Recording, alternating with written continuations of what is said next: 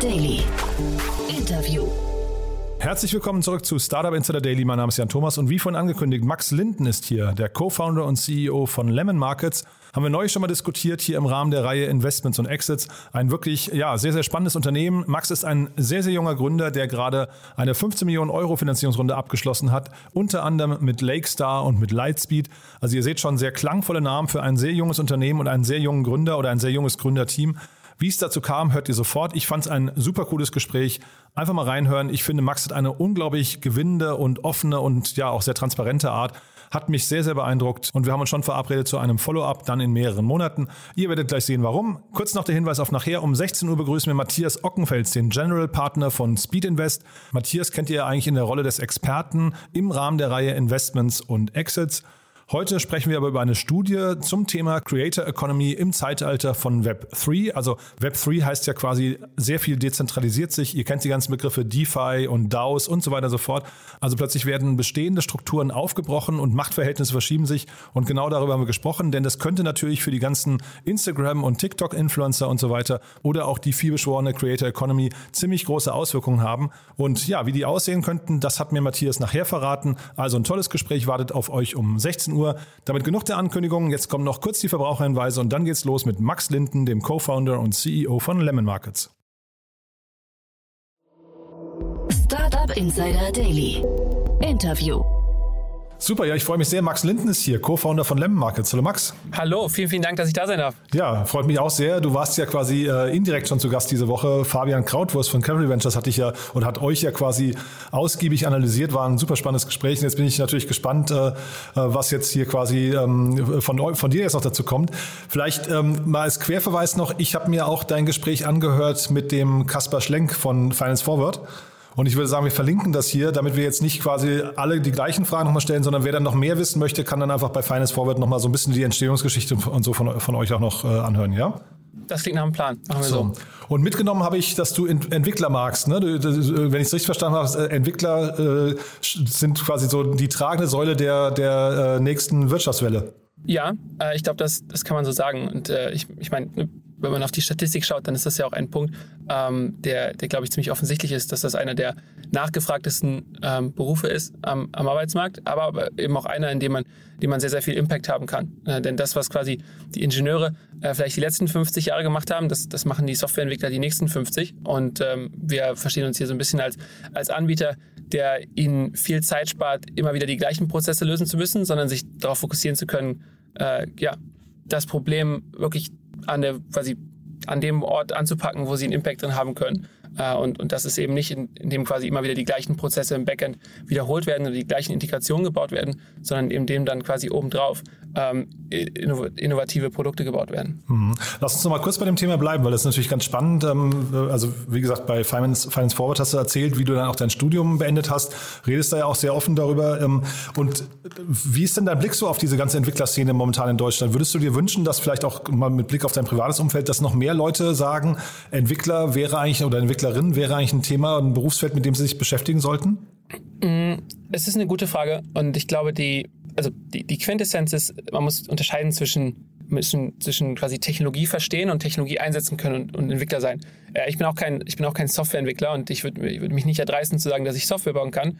Ähm, aber mein Leben schon, äh, findet schon digital in sehr vielen verschiedenen Tools statt. Und äh, ich glaube, was ich mir wünschen würde generell ist, ist, dass quasi mehr technische Lösungen gefunden werden, ähm, oder Leute anfangen, sich selber mit technischen Lösungen mehr zu enablen. Ne? Und, und quasi der ultimative Schritt in die Richtung, äh, alles selber zu machen, ist, ist, dann, ist dann natürlich der, der Softwareentwickler. Ich glaube, es geht gar nicht so sehr darum, dass, dass mehr Leute in, in meinem oder in unserem Umfeld das machen. Das wird so oder so immer mehr kommen. Aber ich glaube, dieses, dieses Mindset zu adaptieren ähm, und, und selber quasi so ein bisschen diese, diese Maker-DNA für sich zu entdecken, ähm, das ist total spannend. Ein Kunde hat mal, hat mal zu uns gesagt, dass er fünf Jahre Informatik studiert hat. Ähm, das ist im Endeffekt quasi sein, sein, sein, sein, seine Requirement gewesen, um danach im Rest seines Lebens eigentlich nur noch Dinge zu machen, Dinge zu automatisieren, die ihn sonst Zeit kosten würden, äh, um die Zeit eben auf andere Dinge zu, zu, zu, zu, zu verwenden, die ihm wirklich Spaß machen. Und das fand ich eine ganz interessante Art und Weise, darüber nachzudenken. Und quasi im Kontext zu unserem Produkt ist dann natürlich so ein bisschen, hey, ich automatisiere meinen Investmentprozess, den ich sonst eh bei meinem Broker quasi anwenden würde ähm, und spare mir aber die Zeit, ähm, die, ich da, die ich da einsetze und verbringe lieber mit meiner Familie draußen. Ähm, und das war, das war das, was er uns erzählt hat und das ist irgendwie ein bisschen mein mir stecken geblieben. Und ich glaube, dieses Mindset, sich zu überlegen, okay, alles, was ich zweimal mache, kann ich eigentlich automatisieren, das finde ich ganz interessant, das finde ich ganz spannend. Hm. Wir wollen das jetzt nicht zu Ende denken und dann vielleicht in der, in der Diskussion von Richard David Precht landen, ob wir ein bedingungsloses Grundeinkommen brauchen oder nicht. Ne? Aber äh, mehr Zeit für die Familie ist ja schon mal wirklich eine tolle Vision. Äh, vielleicht mal nochmal die, die Brücke zu, zu euch oder beziehungsweise zu dem, äh, zu der, zu der Ära, in der wir uns gerade befinden. Äh, da kommen jetzt sehr viele so Buzzwords und so Trends wie äh, No-Code, Low-Code, äh, Automation, APIs und so weiter, API First. Ähm, wie, wie, wo stehen wir da gerade und was würdest du sagen, was sind so die nächsten Schritte, auf die man sich da vorbereiten muss? Ich, ich glaube, was wir gerade sehen, ist, dass äh, vor allem im, im B2B-Sektor immer mehr quasi API-First-Companies gebaut werden. Und du hast richtig gesagt, API-First ist ein, ist ein Buzzword. Ähm, aber was es vor allem bedeutet, ist quasi ein Mindset. Und zwar ein Mindset darüber, wie ein Produkt distribuiert wird. Denn am Ende ist das ja ne, der, ob ich eine App baue, ob ich eine, eine, Website baue oder ob ich eine API quasi habe, ist ja eine Distributionsform. Und ähm, was, wir, was wir sehen werden, ist, dass immer mehr äh, quasi Distribution über APIs stattfindet, weil eben so Software direkt mit Software sprechen kann was ziemlich effizient ist, ähm, denn äh, quasi häufig kann, kann, das, kann das Problem auch vor dem Rechner sitzen am Ende. Und ich glaube, das ist wichtig. Es muss halt immer ein Mehrwert für einen Endkunden entstehen oder für einen Endnutzer. Und ähm, das, das kann dabei helfen, indem quasi mehr Systeme miteinander sprechen oder indem man sich quasi anstatt alles selber zu entwickeln, ähm, einzelne Bestandteile seines Services von woanders zu, dazu holt. Und ich glaube, das ist was, was wir, was wir selber sehen, wenn wir unser Produkt bauen, weil wir wollen das Rad ja nicht neu erfinden. Ähm, es hat sehr wenig Mehrwert äh, zusätzlich, wenn wir das User Management neu schreiben oder wenn wir versuchen, äh, die SMS-Kommunikation äh, selber aufzubauen, sondern dafür gibt es, oder Payments, ne? das sind ja die klassischen Beispiele für ein Stripe, für ein, für ein Twilio. Ähm, da gibt es, glaube ich, sehr wenig Mehrwert, wenn man, das, wenn man das selber macht. Und ich denke, das ist ein Punkt, den wir immer mehr sehen werden, dass, dass das, was wirklich Kern für dein Unternehmen ist und für das, wo, wo Wertschöpfung betrieben wird, das wird in-house entwickelt. Aber alle anderen Services sollten eigentlich von, von Partnern abgewickelt werden, die eben darauf spezialisiert sind und, und die dann eben die entsprechende API oder Software dafür zur Verfügung stellen. Hm. Bist du eigentlich äh, kapitalistisch getrieben? Hm, jetzt kommen wir ja doch so ein bisschen in die äh, philosophische Richtung. Ähm, ich würde ich würd nicht, also das, was mich antreibt, ist, ist, ist die Lernkurve und, und die Begeisterung, quasi für unsere Kunden ein Problem zu lösen. Und äh, am Ende des Tages, ich bin happy, wenn wir eine E-Mail oder wenn wir, wenn wir in unserem Slack eine Nachricht sehen, hey, das ist ein mega geiles Produkt ähm, und äh, ich kann damit diesen Use Case umsetzen und das macht total viel Spaß. Und übrigens, das sind die zwei Ideen, die ich noch habe, damit wir das noch besser machen können hier. Das ist das, was mich wirklich antreibt ähm, und äh, das, das, was mich hier mich happy macht und, und gemeinsam mit dem Team daran arbeiten zu können. Ähm, ich habe Glück, dass die Leidenschaft, die ich, die ich habe, eine ist, die quasi in unserer Gesellschaft ökonomisch ähm, eben auch entsprechend rewarded wird. Äh, ich, ich, rede mir ein, dass, dass das auch genauso wäre, wenn das, wenn das vielleicht ein, wenn das ein Thema wäre, das, das nicht ganz so, äh, ganz, ganz so sehr viel Reward in, in der Hinsicht bekommen würde. Am Ende, ich, ich mache es aber nicht fürs Geld und auch nicht für die schnelle, schnellen Euro, sondern vor allem, weil wir nachhaltig hier Wert schaffen wollen. Und das ist ja auch der Auftrag, den uns unsere Investoren am Ende des Tages mitgeben. Ja, also das wundert mich jetzt gar nicht, dass du so geantwortet hast, weil wenn man dir zuhört, finde ich, dann wirkst du eben nicht kapitalistisch getrieben, ähm, sondern fast eher ein bisschen ideell. Und das hast du ja gerade auch nochmal unterstrichen. Zeitgleich hast du in dem Podcast mit Kasper, hast du halt äh, so Beispiele, äh, Tobi Lüttke von Shopify oder die Stripe-Gründer und sowas genannt. Also man merkt schon, du denkst sehr groß oder ihr, du hast da sehr große Vorbilder, finde ich, äh, oder zumindest Parallelen gezogen. Und ihr habt natürlich jetzt auch Investoren an Bord, können wir vielleicht mal drüber sprechen, wer das ist, aber die kommen natürlich jetzt auch mit einer gewissen Erwartungshaltung an euch, ne? Absolut. Ähm, ich ich glaube, ich, ich, ich bin jemand, der ähm, wir haben, oder wir haben viel vor äh, und ich glaube, die, die, die Vorbilder sich anzugucken, am Ende, egal wo wir diese Company bauen, ähm, wir wollen uns ja mit dem Besten messen. Und ähm, der Tobi bei, bei Shopify, was die gebaut haben, die Collisons bei Stripe, ich glaube, das ist eine gute Benchmark. Ähm, und mit nichts weniger sollten wir uns hier zufrieden geben. Wenn es am Ende nur ein, ein halb so guter Outcome ist, ich denke, damit werden alle fein, auch unsere Investoren. Und natürlich hast du recht, die kommen mit einer Erwartungshaltung, ähm, dass, dass der Case hier ihren Vorreturn kann. Ähm, ich denke, dass, dass das Schöne an unserem Modell ist, dass es eine, eine 1 oder 0 Geschichte ist. Ähm, wird, ich, kann, ich kann mir schwer vorstellen, dass es quasi ein, ein Steady State gibt, äh, in dem wir ähm, in dem wir stehen bleiben, sondern entweder es klappt und wir können hier wirklich dieses Infrastrukturproblem lösen und dann von da aus weiterbauen äh, und, und wirklich quasi eine große Tech-Company, die, die einen wichtigen Bestandteil europäischer Kapitalmarktinfrastruktur baut, ähm, werden. Oder eben quasi ja, nicht daran aufgehen. Und, und das, das macht mir sehr viel Spaß, diese, diese Klarheit zu haben. Und ähm, darauf müssen wir jetzt abliefern. Und, und, natürlich am Ende, die, die, die Hypothese ist natürlich schon klar, ähm, auch, auch Teil de, de, dessen, was wir, was wir so ein bisschen als unser B2B-Geschäft bezeichnen. Ähm, denn das ist der, der Punkt, wo wir wirklich abliefern müssen, wir wirklich einen Impact haben können. Äh, denn auch so, so sehr, so gerne ich Entwickler mag und so, so viel Spaß es macht, mit ihnen zusammenzuarbeiten, hier im Team, aber auch mit unseren Kunden. Am Ende geht es ja darum, für die 500 Millionen Europäer, ähm, die, die, die dieses Problem eben nicht selber lösen können, weil sie nicht programmieren können, äh, gemeinsam mit, mit Unternehmen die richtigen Produkte zu bauen. Und, und das ist die, die These, mit der, mit der Sie an den Tisch gekommen sind. Äh, was Sie besonders finden und was Sie auch an uns besonders finden, ist, ist quasi der Weg, wie wir da hinkommen, indem wir halt sehr tief in der Community drin sind und indem wir sehr früh Leute kennenlernen, die sich auf diese Reise machen wollen. Mhm. Äh, vielleicht mal kurz nochmal eine Seitennotiz, äh, Max, du bist ja sehr jung, ne? wenn man dir zuhört. Also vielleicht musst du mal kurz beschreiben, äh, es klingt sehr reif, wie du redest. Ähm, wann ging das denn los bei dir? Oder bist du einfach so schnell tatsächlich im Adaptieren von, von Marktinformationen, dass du halt jetzt ähm, auch dich in so einem Investorenumfeld zum Beispiel mit solchen Termini dann relativ sicher schnell bewegen kannst? Ich glaube, wir leben heute in einer Zeit, wo ähm, unter anderem durch Podcasts wie von dir, äh, aber auch durch andere, ganz viele andere Wissensquellen, ähm, die Art und Weise, wie man, wie man damit in Kontakt kommen kann, äh, sich verändert. Also äh, wer auf YouTube geht, der kann sich Don Valentine angucken, wie der da vor Stanford-Studenten spricht und äh, wie, wie, er darüber nachdenkt, wie man so einen Markt angreifen, angreifen kann. Ähm, und äh, das, das, ist, glaube ich, also der Zugang zu Informationen ähm, der, der ist viel einfacher geworden und dementsprechend kann man sie, kann man sie dann auch besser, besser verarbeiten. Ich glaube, diese Informationen waren vorher halt nicht zugänglich oder sehr schwer zu finden äh, und so brauchte man oder so musste man sich diese Erfahrung dann quasi im Job, in der Challenge holen. Äh, heute kann man, kann man da eben schon einen Ticken früher anfangen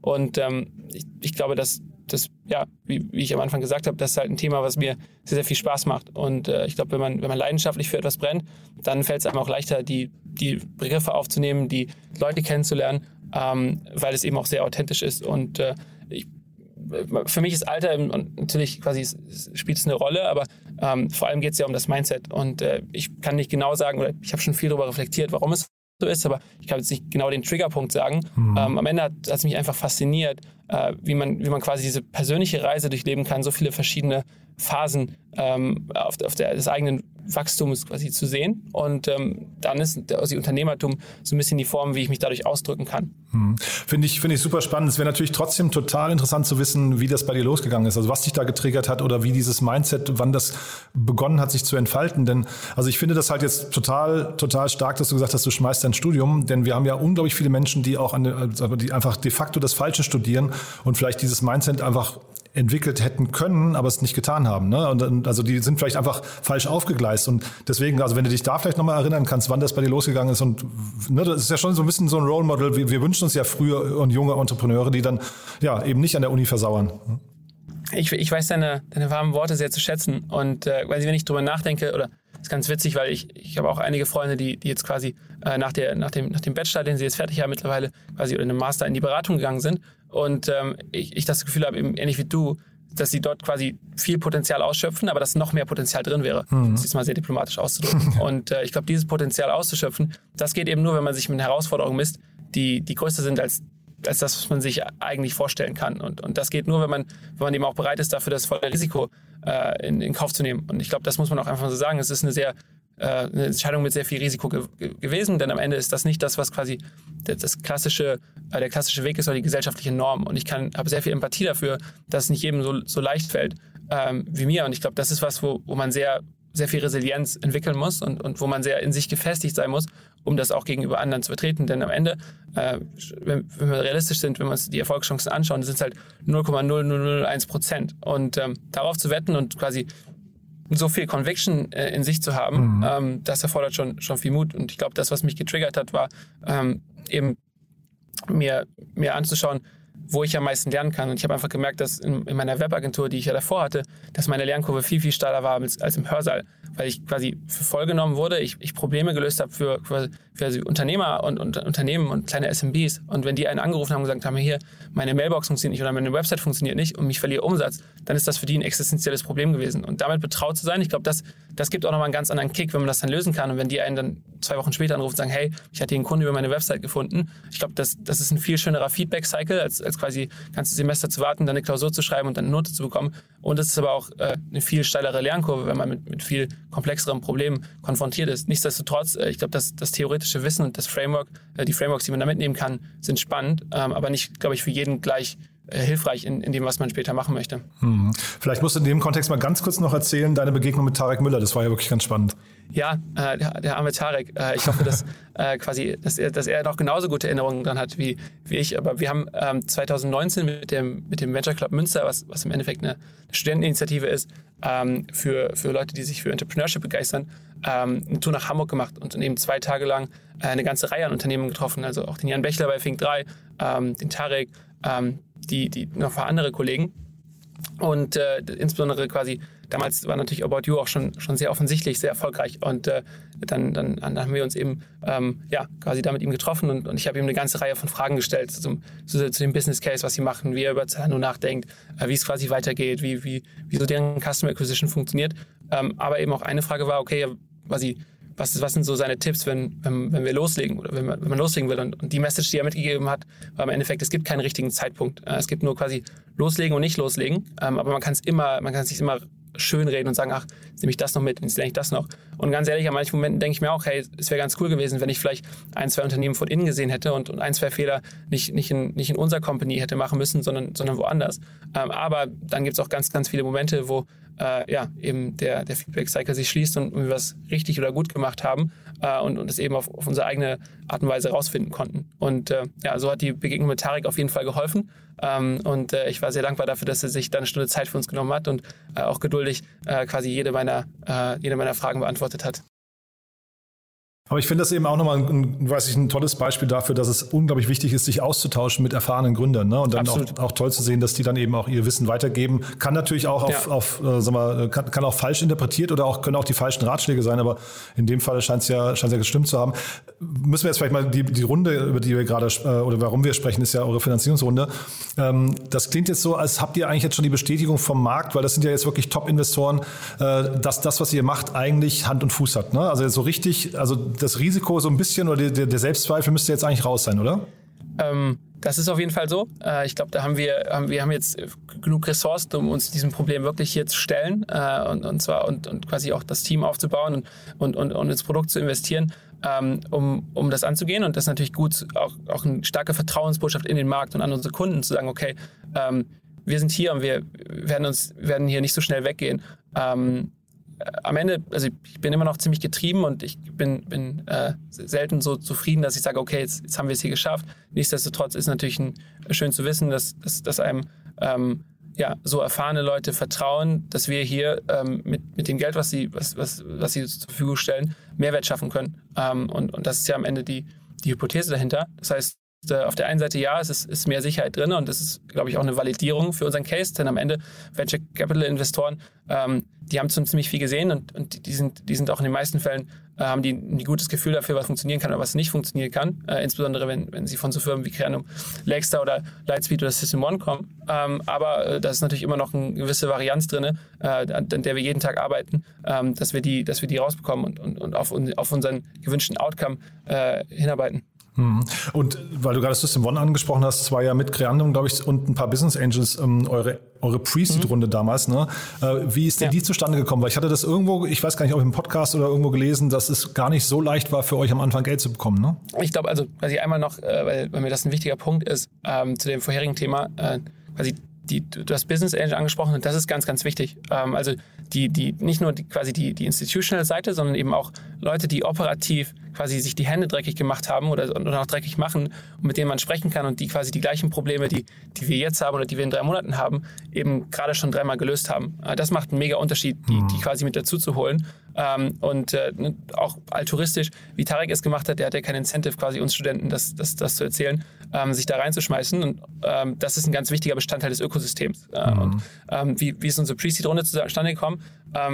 Ja, wenn, wenn man halt, also wir haben uns halt die besten, wir haben uns bei Crunchbase eine Liste gezogen mit den 150 äh, quasi Investoren und Business Angels, die in Fintechs investiert hatten in den letzten Jahren. Und dann haben wir die alle angeschrieben und haben denen erzählt, was wir machen. Ähm, und äh, ein paar haben sich zurückgemeldet und ein paar nicht. Ähm, und wir sind nervig drangeblieben, bis, bis wir quasi mit, mit so vielen wie möglich gesprochen haben. Und äh, der als, quasi mit als erster committed, äh, sich committed hatte, war der Jens ähm, von, von Angel Invest, äh, der, Jens der hier in Berlin ne, auch. Ich, oder? Genau, ja, genau, Jens Lapinski. Ja, mhm. und äh, das hilft natürlich. Und sobald du quasi einmal dein erstes Jahr hast, äh, arbeitest du mit denen und ziehst mit denen einen Strang, um, um den Rest der Runde auch voll zu bekommen. Mhm. Und das war natürlich ein, ein, super, super wichtiger Moment. Richard Schwenke auch, der sich da ganz früh äh, quasi, der uns ganz früh den Daumen hoch gegeben hat. Und, und das hat natürlich mega geholfen. Und äh, gemeinsam mit denen haben wir dann im Endeffekt die, äh, die, die restliche Runde geschlossen ähm, und äh, ja, haben uns dann quasi von dem initialen Business Angel Setup dann doch auch in eins bewegt, wo wir mit dem äh, Max von System One dann ein VC noch in den Lead genommen haben, ähm, der aber, ja, dadurch, dass er als, als Solo-DP agiert, auch sehr schnell äh, und, und Entscheidungen treffen kann. Ähm, und aber auch sehr viele andere Companies in der Early Stage gesehen hat, was natürlich einfach ein Pattern, Pattern Recognition ist, die uns mega geholfen hat, vor allem am Anfang, da jemand dabei zu haben, der, der quasi nicht nur einmal in allen drei Monaten im Board-Meeting sitzt, sondern der am Anfang auch quasi jede Woche sich eine Stunde Zeit nimmt und, und gemeinsam mit uns die, die Sachen äh, wegwirbt. Und genauso der Simon von, von Creandum. Hm. Hochinteressant, Max. Jetzt haben wir 20 Minuten gesprochen und eigentlich de facto noch nicht über euer Produkt gesprochen. Ne? Ähm, das musst du vielleicht jetzt nochmal kurz, äh, so, mal für Leute, die, die in dem Markt nicht ganz so tief drin sind, nochmal kurz beschreiben, für wen ihr das eigentlich baut, wie, wie das gestaltet ist. Weil du hast ja vorhin so mehrere, ähm, äh, mehrere Gruppen, du hast ja B2B genannt, aber auch die ganze Entwickler-Community. Vielleicht kannst du das nochmal komplett verorten, vielleicht mit so einfachen Begriffen, dass es auch ein normales Sterblicher versteht. Sehr, sehr gerne. Ähm, das, ist ein, das ist eine gute, eine gute Exercise. Ähm, zum Schluss, lass uns, lass uns da mal chronologisch durchgehen. Was machen wir hier bei Lemon Markets? Wir bauen eine Schnittstelle, mit der ähm, quasi, ja, eine API-Schnittstelle. Ähm, das, das ist im Endeffekt ein, eine Möglichkeit, ähm, einen Service zu konsumieren. Äh, und, und, quasi bei uns kann man im Endeffekt den Service Aktien handeln, ähm, Preisabfragen und Account Management, äh, quasi den kann man bei uns konsumieren über die API ähm, aber eben quasi nicht in der App, sondern äh, direkt mit seiner Software. Das heißt, man kann auf unsere Schnittstelle kann man seine eigene Software bauen.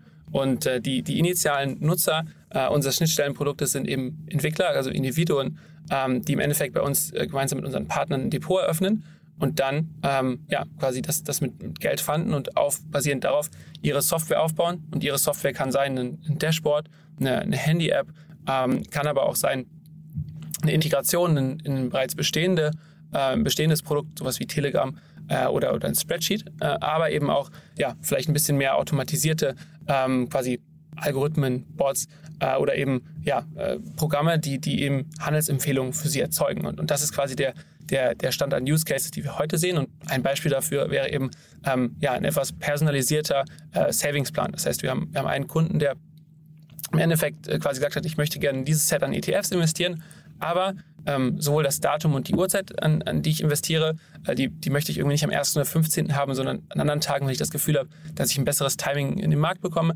Und ich möchte aber eben auch quasi die Kriterien, warum ich dann in die entsprechenden ETFs äh, investiere, ein bisschen dynamischer gestalten. Und zum Beispiel möchte ich nicht in einen Aktien-ETF investieren, wenn äh, die Volatilität im, im Aktienmarkt davor sehr hoch war, sondern dann möchte ich vielleicht eher in einen Anleihen-ETF gehen. Und das ist ein sehr quasi konkretes Beispiel dafür, wie man mit unserer äh, quasi Infrastruktur dann seine eigene Software, seine eigene Logik entwickeln kann äh, und sie dann eben mit dem Markt verbindet äh, und das eben über, über Element Markets. Und wenn man das weiterdenkt, ähm, dann ist natürlich so, dass, dass dieser Use Case auch für andere Menschen interessant sein kann. Das heißt, ein, ein Feature Request, was wir von unserer Community gehört haben, ist, okay, wie können wir das auch unternehmen, wie können wir quasi selber als Unternehmung ähm, das in unser Produkt einbauen. Und ähm, das ist quasi dann das, das glaube ich, der nächste Evolutionsschritt. Ähm, nicht mehr nur dem Entwickler als Individuum, sondern den Entwickler, also quasi der Tech-Company, ähm, die Möglichkeit zu geben, dieses, dieses Feature Aktienhandeln, ähm, Wertpapier sparen in ihr Produkt zu integrieren. Und, und das wird dann äh, quasi das sein, was, was wir uns jetzt hier die nächsten zwölf Monate sehr intensiv anschauen und, und, und, und dafür versuchen, eine Lösung zu entwickeln.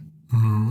Das klingt für mich ein bisschen so, ähm, als würdet ihr, ich weiß nicht, auch perspektivisch geschlossene Systeme aufbrechen. Ne? So Wallet Gardens vielleicht durchdringen durch eben diese, diese vielen Schnittstellen, die ihr habt.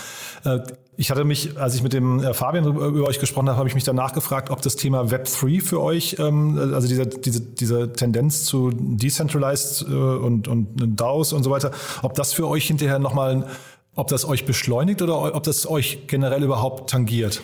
Mm, ich glaube, was ganz spannend an Web3 ist, oder für mich ist so ein bisschen die, also ich glaube, die, die größere Notion, an der wir partizipieren, ist, ist Embedded Finance. Und was mhm. man in Web3 sieht, ist, dass auf einmal dadurch, dass alles so viel dezentralisierter ist, ähm, du, du quasi so Produkte, Use Cases in viel mehr Orte integrieren kannst. Genau. Ähm, ich glaube, das ist definitiv was, was, was uns hilft, auch wenn das mehr in die Mass Adoption geht, dass, dass Leute einfach es gewöhnter sind, ähm, solche Produkte an, an, an Orten zu konsumieren, wo es vielleicht heute im ersten, äh, ersten Aufschlag nicht so offensichtlich wäre.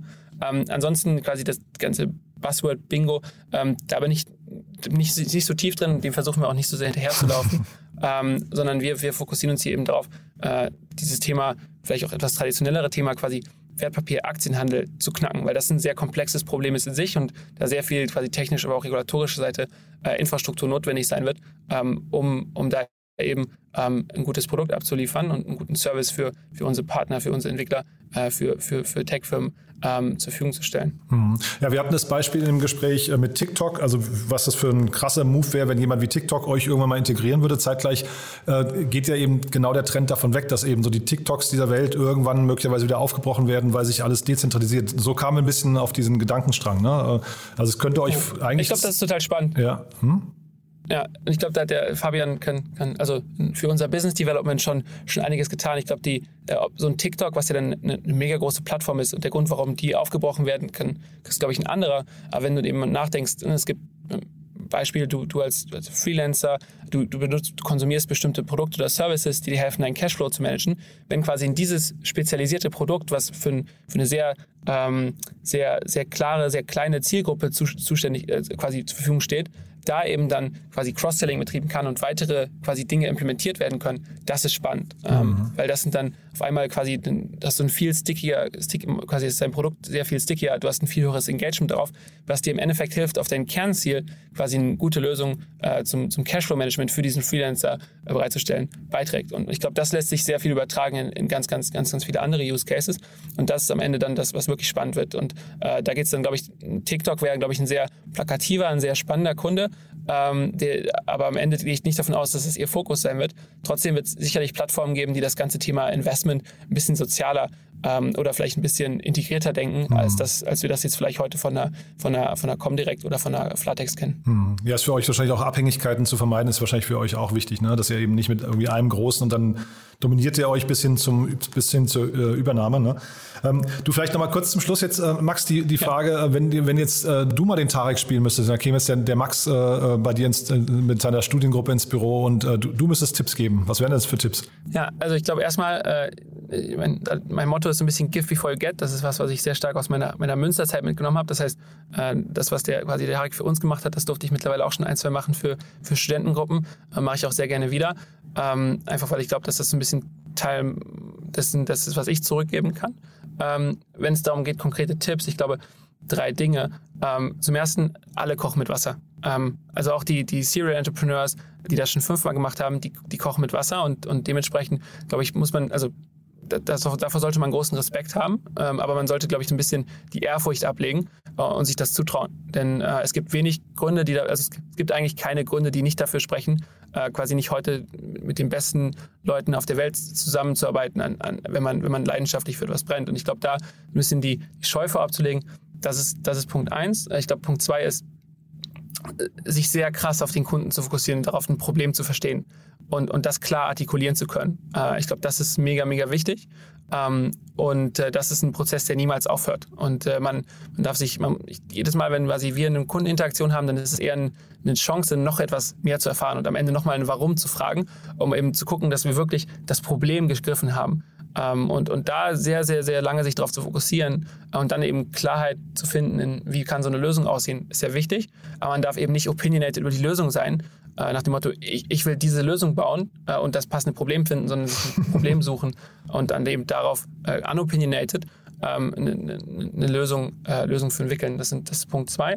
Und Punkt drei ist, glaube ich, es ist, es ist ein People's, People Business. Ähm, Software bauen ist ein People Business.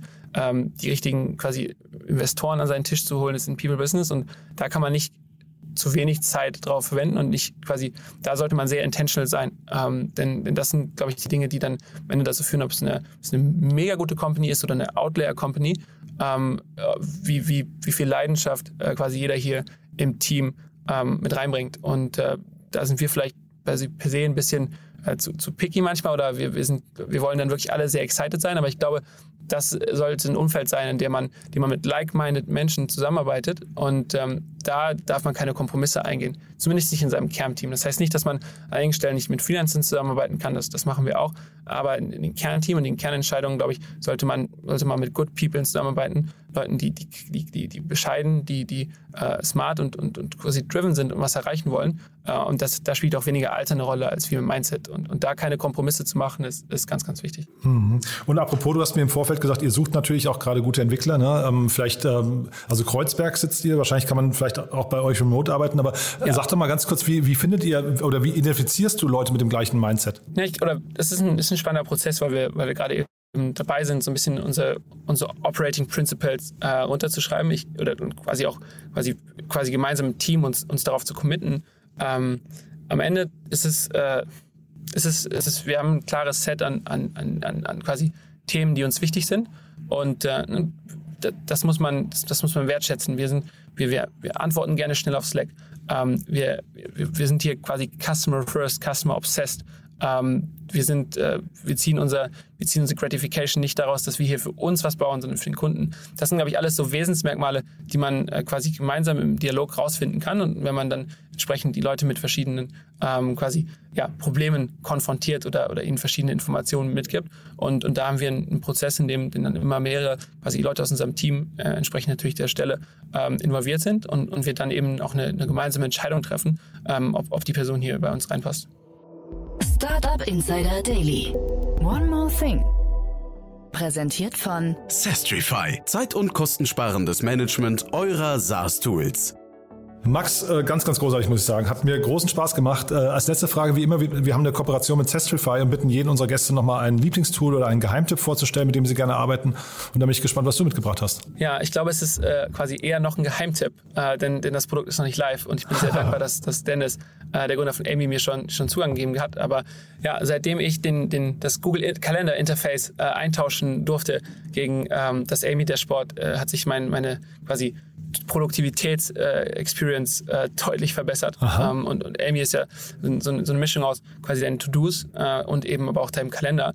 Und das Ganze aber deutlich, äh, ja, sie, sie selber nennen es joyful, aber ich glaube, es, es macht einfach mehr Spaß. Ähm, wenn die Workflows sind besser durchdacht, ist es äh, quasi, kann man, man kann viel mit Shortcuts arbeiten. Ähm, und äh, ja, so habe ich im Endeffekt den, den Google Calendar, ähm, den habe ich in, in den Hintergrund verdrängt und ich nutze, nutze jetzt eben komplett Amy, um zu schedulen und, und da ist eben so ein Ne, viele, viele nutzen ja mittlerweile Calendly, äh, um, um sein Meeting zu schedulen. Das ist ein Feature, was quasi Amy eingebaut hat.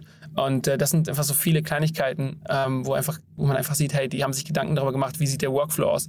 Äh, und die haben nicht einfach nur die nächste Calendar-App gebaut, sondern die, die wollen wirklich an das Thema Productivity ran. Und äh, ja, das nutze ich jetzt seit vier Monaten und äh, ich äh, freue, ich, ich würde, ich würde nicht, ich würde es nicht, ich will es nicht missen, ähm, weil ja, mittlerweile arbeite ich daraus. Ja, klingt, klingt super. Äh, natürlich damit verbunden ist die Frage, du sagst Beta-Phase noch, ähm, gibt es eine Warteliste? Kann, wann wann ja. es live? Weißt du das? Ja, ähm, es gibt eine Warteliste und ich weiß auch, dass quasi äh, ja, jede Woche mehr Nutzer hinzugefügt werden. Ich glaube, es sind jetzt mittlerweile schon, schon ein paar hundert. Ähm, das heißt, äh, das ist dann nur noch eine Frage von, von einigen Monaten, äh, bis, bis Amy live ist. Das Segment One More Thing wurde präsentiert von Sastrify, der smarten Lösung für die Verwaltung und den Einkauf eurer Softwareverträge. Erhaltet jetzt eine kostenlose Analyse eurer SaaS-Tools und alle weiteren Informationen unter www.sastrify.com/insider. Mal bis hierher, Max, es hat mir großen, großen Spaß gemacht. Danke, dass du da warst. Eine, ganz tolle Mission. Ich drücke die Daumen und wir bleiben einmal in Kontakt. Wenn es Neuigkeiten gibt bei euch, sag gerne Bescheid, ja? Sehr gerne. Vielen, vielen Dank für deine Zeit und ja, äh, auch für die guten Fragen und die guten Vorbereitungen. Äh, es ist nicht selbstverständlich, dass du dich hier so damit auseinandergesetzt hast und äh, das, hat, das hat mir viel, viel Spaß gemacht und ich hoffe wirklich, dass da, dass da einige was mitnehmen können von. Äh, denn am Ende, ich möchte nicht, dass nochmal jemand 150 Cold-E-Mails verschicken muss. Äh, zumindest nicht genauso so planlos, wie es bei mir damals der Fall gewesen ist, denn die Informationen sind da. Man muss sie nur nutzen. Super. Also wir machen auf jeden Fall ein Follow-up. Ich würde sagen, äh, einfach um auch, auch mal zu gucken, welche Learnings ihr vielleicht dann aus den nächsten Monaten gezogen habt, ja? Sehr gerne. Ich freue mich drauf. Startup Insider Daily, der tägliche Nachrichtenpodcast der deutschen Startup-Szene. So, das war Max Linden, Co-Founder und CEO von Lemon Markets. Ich hoffe, ich habe nicht zu viel versprochen. Ich fand es ein super spannendes Gespräch. Wenn euch auch gefällt, was wir hier tun, wie immer, bitte empfehlt uns doch gerne weiter. Entweder indem ihr diese konkrete Folge mal weiterempfehlt. Vielleicht kennt ihr ja jemanden aus eurem Bekanntenkreis, den das Thema interessieren könnte oder der vielleicht auch noch ja ein ganz junger Gründer ist oder eine ganz junge Gründerin. Die sollten das ja vielleicht mal gehört haben. Also dafür schon mal vielen Dank fürs Weiterempfehlen. Oder hinterlasst uns aber eine kurze Rezension auf Apple Podcast oder auf Spotify. Geht wirklich ganz schnell. Ich glaube, weniger als eine Minute. Und ihr tut uns damit einen großen gefallen, denn dann sagt ihr dem Algorithmus, dass man uns empfehlen sollte an Menschen, die so drauf sind wie ihr. Und ja, dann nicht vergessen, nachher reinzuschalten. Um 16 Uhr geht es hier weiter mit Matthias Ockenfels, dem General Partner von Speed Invest. Wir sprechen, wie gesagt, über die Creator Economy im Zeitalter von Web 3, was sich da verändern könnte. Ein sehr spannendes Gespräch, fand ich sehr inspirierend. Von daher, ja, ich glaube, reinschalten lohnt sich. Das dann nachher um 16 Uhr. Bis dahin, alles Gute und euch erstmal einen wunderschönen Tag. Ciao, ciao.